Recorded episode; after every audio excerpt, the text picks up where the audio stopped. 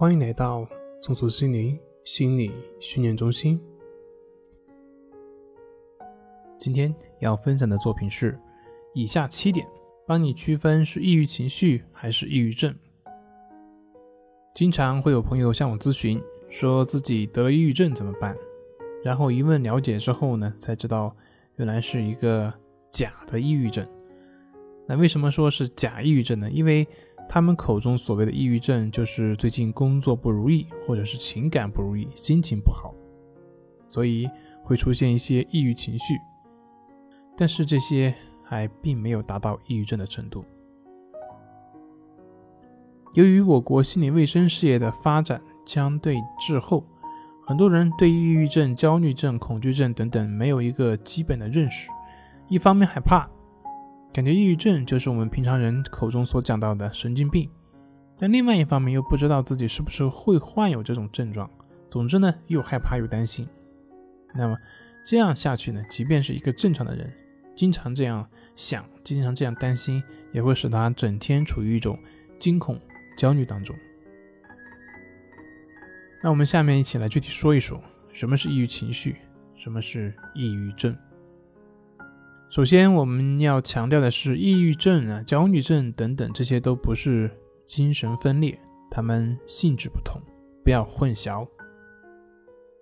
然后呢，我们平常人都会有抑郁情绪，比如说在工作压力大呀、受挫，或者是很感觉很痛苦的一些环境当中，我们都会产生这种抑郁情绪的。其实，抑郁情绪也是对你的一种保护，在这种抑郁情绪之下，你的动力会减弱。这样也就避免你再去接触那些刺激源，其实这也是一种自我保护。但是抑郁症它不一样，它是一种病理性的心理障碍，它往往跟我们身边的环境好坏没有很大的关系，它比较专一，一如既往的保持情绪低落。所以，我们一起来看一看，如何去区分抑郁情绪和抑郁症。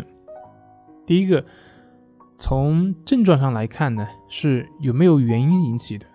正常的情绪是由一定的客观事物所引起，而抑郁症朋友的抑郁情绪呢，它是很多时候是无缘无故就会产生的，没有客观的应激条件，或者是即便是有，那对于一般人往往也是不能理解的，就是我们经常所说的小题大做。第二个，从时间上来看。一般的抑郁情绪啊，它往往是短期性的，通过自己的调整可以缓解。但是抑郁症症状呢，它是持续性的存在，有的呢不经过治疗是很难自我缓解的，甚至会逐渐的加重。而且抑郁症的症状往往会超过两周、一个月，甚至几个月。第三个，从程度上来说，抑郁症。往往会影响到我们的生活、工作和学习，更严重的还有可能会出现一些轻生的念头。那第四个，从表现上来看，抑郁症往往会伴随有明显的躯体症状和精神病性症状，比如说像失眠啊、体重啊、食欲或者是性欲下降啊，身体各处老是感觉不舒服，可是去医院检查呢又没有什么问题。那这些。都是抑郁症的常见征兆。第五个，从发病规律来看，抑郁症的症状它是有规律性的，通常的表现就是早上重，晚上轻这样的一个规律。许多抑郁症的朋友每天早上呢会感觉非常痛苦，心情非常低落，有的时候呢会有轻生的念头，但是到了下午以后，心情就逐渐的好转，到了晚上。感觉就什么事都没有了，可是到第二天早上又开始这样的循环。